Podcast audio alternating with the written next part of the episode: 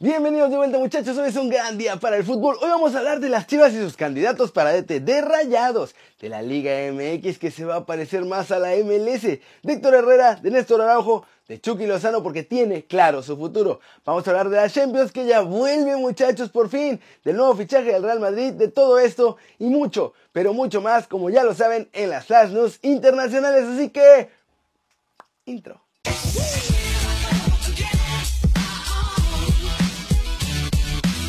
Arranquemos con la nota One Fútbol del día y es sobre las Chivas, porque la crisis se está poniendo dura ya en Guadalajara y ya están empezando a sonar candidatos para suplir a mi flaco Tena. El rebaño comenzó el clausura 2020 con el pie izquierdo, pues apenas ha conseguido un triunfo en seis jornadas.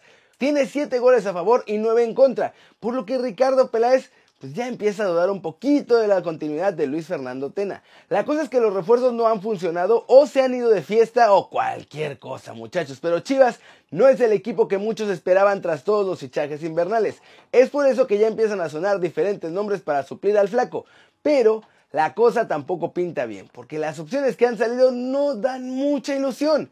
El primero de estos nombres es el Profe Cruz, que si bien sí es un entrenador cumplidor y es bueno con equipos, sobre todo que están en el descenso. La verdad es que no es el más grande técnico que ha dado México y para un equipo tan grande como Chivas, creo que se queda pequeño. El segundo de ellos es Enrique Lojitos Mesa, que sí es mucho mejor entrenador, pero ya es un hombre que dejó atrás sus mejores años. Y la última es Gustavo Alfaro, ex entrenador de Boca Juniors. Este es el mejor de los tres, pero por ahí Dicen los allegados al argentino que no está muy convencido de agarrar la papa caliente que es Chivas en este momento. Como ven muchachos, por ahora Tena tiene el respaldo de Peláez, pero tiene que dar resultados ya, si es que quiere mantenerlo. Sí, va a estar complicado muchachos. ¿A ustedes alguna de estas opciones los ilusiona? Y recuerden que si quieren saber todo de la Liga MX pueden bajar la app de OneFootball. Es gratis y el link está aquí abajo. Pasemos con noticias de Rayados porque están furiosos tras haber perdido a Rodolfo Pizarro, aunque con ellos se metieron una buena lanita.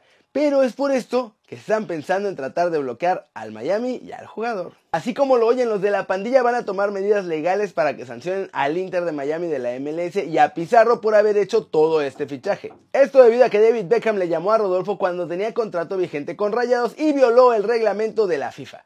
El propio jugador fue quien confesó desde que nombraron a Alonso como DT que fue buscado y que de hecho el inglés le hizo una videollamada para convencerlo. Es decir, que el cuadro del Inter de Miami influyó directamente en el jugador para que diera por terminado su contrato con los Rayados. Obviamente, esto es ilegal de acuerdo con el reglamento de la FIFA. Ahora, Rayados todavía no manda nada, pero ya están pensando en hacerlo, porque en caso de que así sea, muchachos, la sanción puede ser bastante dura para la nueva franquicia de la MLS. El castigo más bajo que marca el reglamento es de no ser elegibles para ninguna competencia oficial por cuatro meses, lo que por supuesto también deja parado a Pizarro por esos cuatro meses. Esa es la sanción leve, como les digo, pero puede prolongarse hasta seis meses según las agravantes. Inter Miami incluso aceptó pagar los impuestos de la cláusula de Pizarro para que se viera algo como buena fe, por así decirlo, en todo este fichaje. Pero vamos a ver si fue suficiente para que los rayados terminen decidiendo no hacer esta denuncia formal a la FIFA, porque como les digo, siguen furiosos de que su gran estrella se les haya ido así nomás. ¿Cómo la ven? Y hablando de la Liga MX y de la MLS, muchachos, agárrense porque parece que los directivos del fútbol mexicano siguen pensando al estilo gringo. Y la liga de todos nosotros podría parecerse mucho y muy pronto a la de los vecinos de allá arriba. Es que tras todos los problemas financieros que se han visto en el ascenso MX, los geniecillos que dirigen nuestro fútbol ya están pensando eliminarlo, muchachos. Según ellos, la idea sería eliminar el ascenso y el descenso por cuatro añitos, en lo que le dan tiempo a los clubes de hacer lana y a otros empresarios de invertir mucho más en el fútbol mexicano. La cosa está complicada, de por sí es difícil para los equipos de ascenso hacer lana. ¿Por qué? Porque tienen estados pequeños, porque sus derechos de televisión no valen casi nada de dinero y cosas así. Ahora, la Femex Food tampoco se las pone fácil, pues exigen miles de requisitos para poder dejarlos ascender.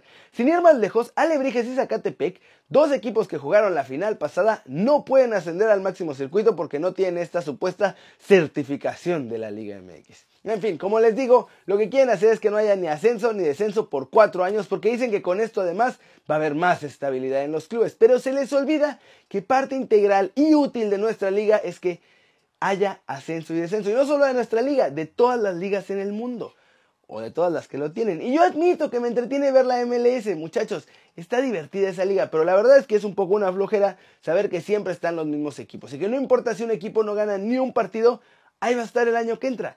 O sea, qué flojera ver al mismo equipo perdedor todo el tiempo, ¿no creen? Y finalmente vamos a hablar de nuestros chavos en Europa porque Araujo anda bien y habló del Madrid. Hay malas noticias para el más guapo de todos nosotros y Chucky ya tomó una decisión sobre su futuro, muchacho. Empecemos con Héctor Herrera porque se confirmó que no pudo recuperarse a tiempo y quedó fuera de la convocatoria para el partido de la Champions entre el Atlético de Madrid y el Liverpool. Nuestro chavo tiene una tendinopatía en la pierna derecha y es por eso que no puede jugar.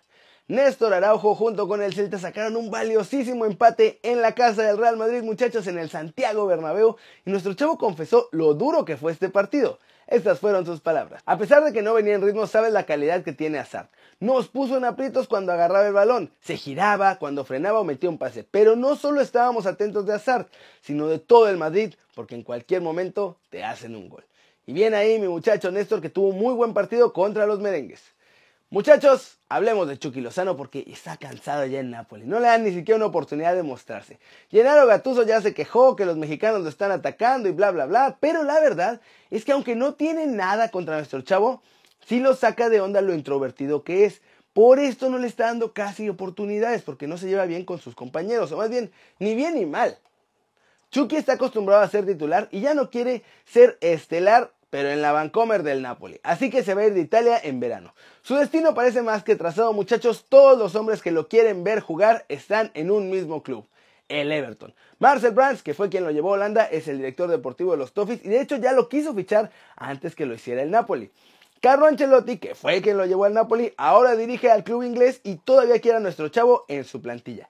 Además, la relación del representante de Chucky, Mino Rayola, con Brands y con Ancelotti es de piquete de ombligo, muchachos. Así que estos tres ya están ahí maniobrando para armarse este fichajito el próximo verano. Pero sin duda, la razón fundamental de que veremos a Chucky en la Premier es que ya se cansó y se quiere ir a Italia, donde no le está pasando nada bien, muchachos. Ojalá que se cierre todo perfecto y que el Napoli no le vaya a bloquear nada en verano. Flash News, el presidente del Porto, Jorge Nuno Pinto da Costa, elogió la actitud de Iker Casillas, muchachos, y reveló que el portero ya dio por terminada su carrera deportiva como jugador es decir, oficialmente Casillas se ha retirado, muchachos.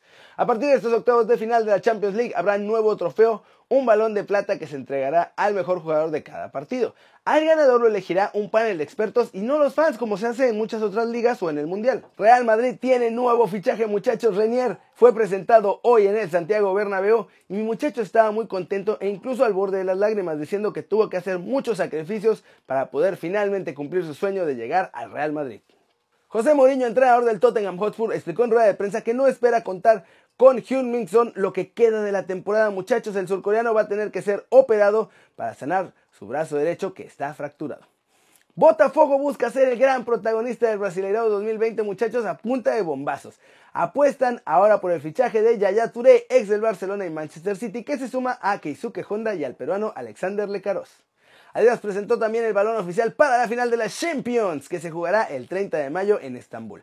Además de en todos los partidos de eliminatorias a partir de los octavos de hoy. El diseño se inspira en la ciudad anfitriona y el diseño presenta una interpretación artística hecha a mano, muchachos, de un mapa de la ciudad de Estambul, que une de forma única los dos continentes, además, a Europa y a Asia. Y su nombre es Estambul 20. Y vámonos con las noches mágicas de la